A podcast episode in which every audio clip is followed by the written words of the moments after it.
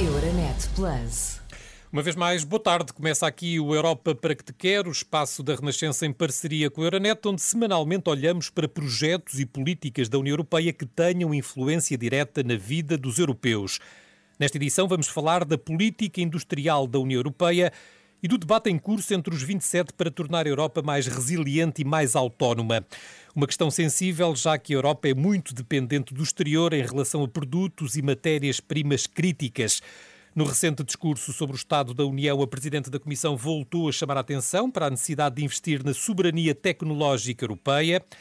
A título de exemplo, nesse discurso, Ursula von der Leyen anunciou que quer dar prioridade aos semicondutores, os pequenos circuitos para fazer smartphones, trotinetes elétricas, comboios, fábricas, e anunciou que a Comissão vai apresentar uma nova lei europeia no domínio dos circuitos integrados. Esta semana, os ministros responsáveis pelo mercado interno e indústria terão um debate político sobre a implementação da nova estratégia industrial que já foi atualizada pela Comissão.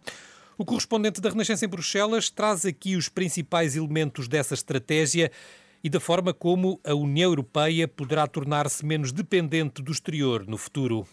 A indústria da União Europeia representa mais de 20% da atividade económica, 80% das exportações de mercadorias e 35 milhões de empregos. A indústria europeia ocupa assim uma posição de liderança nos mercados mundiais de produtos e de serviços com elevado valor acrescentado em setores tão diversos como os produtos farmacêuticos, a engenharia mecânica ou a moda. No ano passado, a Comissão apresentou um pacote de medidas para a política industrial com o objetivo de apoiar a transição europeia para uma economia digital e ecológica.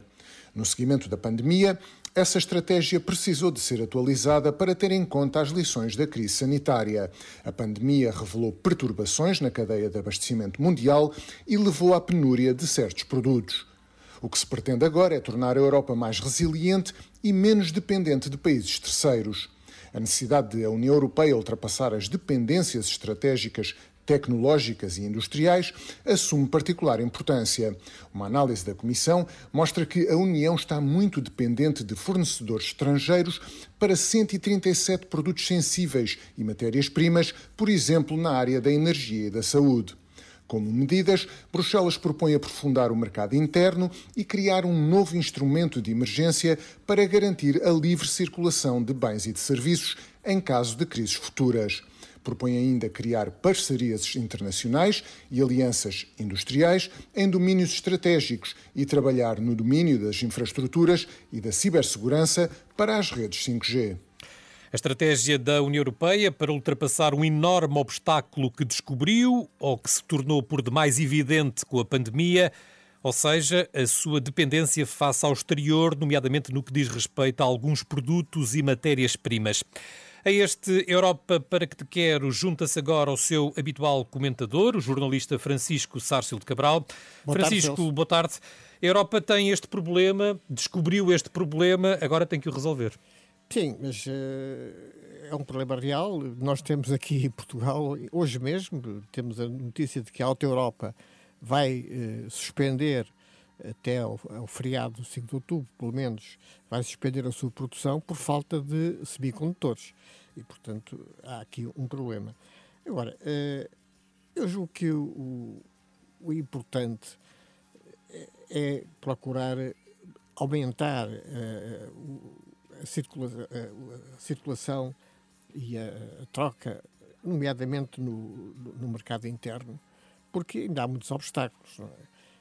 Talvez aí, a partir daí a Europa se possa tornar menos dependente, mas nunca será uma dependência, independência completa. Nenhum país tem isso. Uh, se quiséssemos fabricar tudo uh, em Portugal, por hipótese, seria absurdo, não é? Porque seria caríssimo, não é?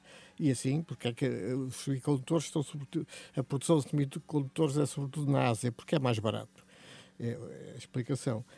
Com a, a, pandemia e com outros, outros problemas, isso, esse problema afetou, como também afeta os Estados Unidos. Eh, eu julgo que o grande, o grande, a grande carência na Europa, ou o grande atraso, se quisermos, é sobretudo no plano tecnológico, no plano da transição digital. As grandes, uh, os grandes gigantes do Facebook, a Google, etc., tem um poder que, que a Europa parece não, ser capaz de igualar e atrasou-se muito aí. Se conseguir uh, avançar um pouco nessa linha, por exemplo, vai, vai haver uma, uma em Sines vai haver um centro de dados importante, uma coisa, um grande investimento, exemplos como este, mas uh, terá que ser por aí mais do que pensar que, que consegue fazer tudo em casa. Vai ser uh, capacitando a Europa para a transição digital e ecológica também, que não se faz sem, sem, sem, sem custos, não é? Porque isso implica, por exemplo, deixar de ficar tão dependente de, de dos combustíveis fósseis.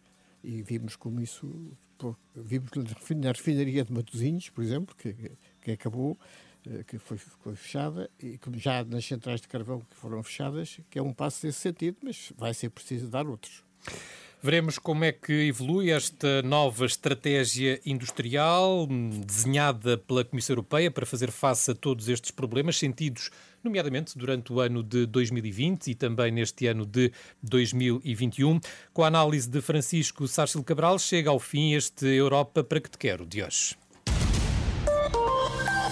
Euronet Plus. Milano. Zagreb. Sofia. Euronet Plus, a rede europeia de rádios para compreender melhor a Europa.